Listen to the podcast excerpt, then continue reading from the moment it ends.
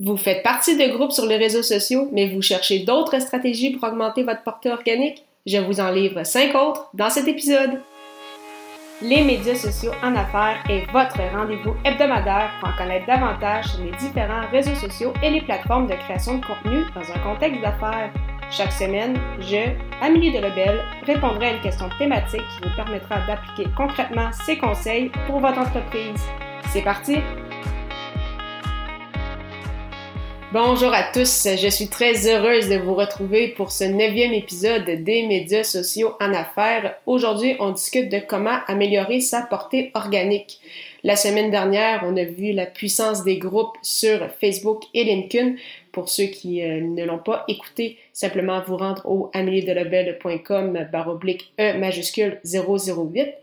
Mais il y a également plusieurs autres façons d'améliorer sa portée organique sur les différents réseaux sociaux. Tout d'abord, un premier conseil, impliquez vos collègues et ou vos amis. Lesquels, euh, comment faire en fait pour les impliquer? En fait, sur des publications ciblées, euh, des publications que vous jugez importantes, il faut le mentionner d'avance à vos collègues ou euh, à vos amis, pas nécessairement à toutes les semaines, mais de temps à autre. Alors, pourquoi faire cela?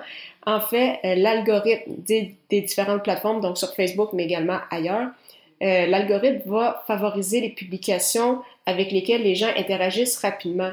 Pourquoi? Parce que cette publication-là va être jugée comme étant pertinente puisque rapidement elle a suscité euh, de l'intérêt. Donc, euh, c'est pourquoi s'il y a vraiment une publication que vous souhaitez qu'elle soit vue le plus possible, à ce moment-là, demandez à vos amis, collègues de l'aimer, commenter ou la partager.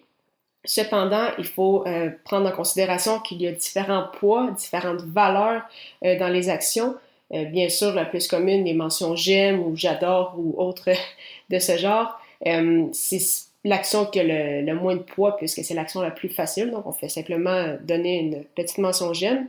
La deuxième action est les partages, donc quand les gens partagent des publications.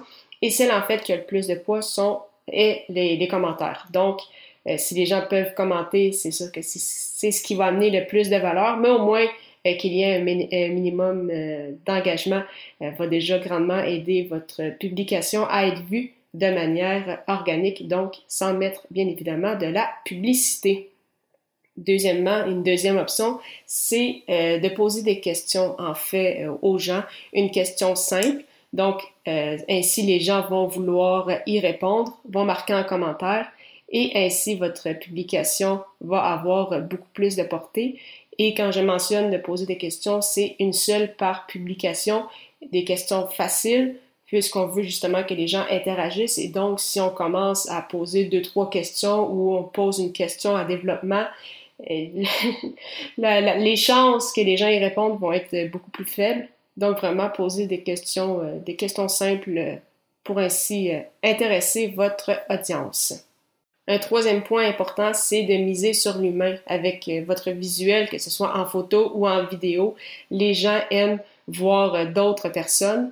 Donc, est-ce que cela a vraiment un impact sur l'algorithme, par exemple sur Facebook? Non, parce que souvent les plateformes vont pas nécessairement prendre en considération la qualité du contenu, mais pour les utilisateurs, ça oui, ça va avoir de l'importance. Donc, quand vous pouvez mettre l'humain de l'avant.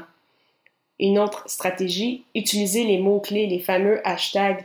Donc oui, on pense beaucoup aux mots-clés sur par exemple Twitter, oui sur Instagram qu'on peut en mettre jusqu'à 30 par publication, mais sur LinkedIn, Facebook, euh, TikTok également, euh, vous pouvez en rajouter également quelques-uns pour ainsi vous faire découvrir par de nouvelles personnes et ainsi augmenter encore une fois la portée de votre publication. Finalement, dernière stratégie, quand vous le pouvez, n'hésitez pas à identifier des pages ou des individus.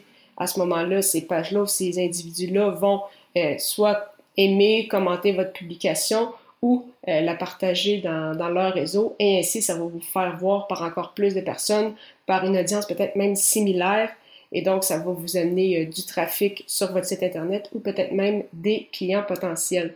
Donc c'est vraiment une très très belle façon de se faire connaître. Alors en résumé, cinq petite stratégie pour augmenter votre portefeuille organique, excepté euh, d'être dans des groupes sur Facebook et LinkedIn. Impliquez vos collègues et ou vos amis. Posez des questions. Misez sur l'humain. utiliser les mots-clés et identifier des pages et ou des individus. Pour plus de détails en lien avec la création de contenu, je vous invite à télécharger mon guide gratuit sur le pouvoir de la création de contenu. Pour ce faire, simplement vous rendre au ameliedelebel.com baroblique guide.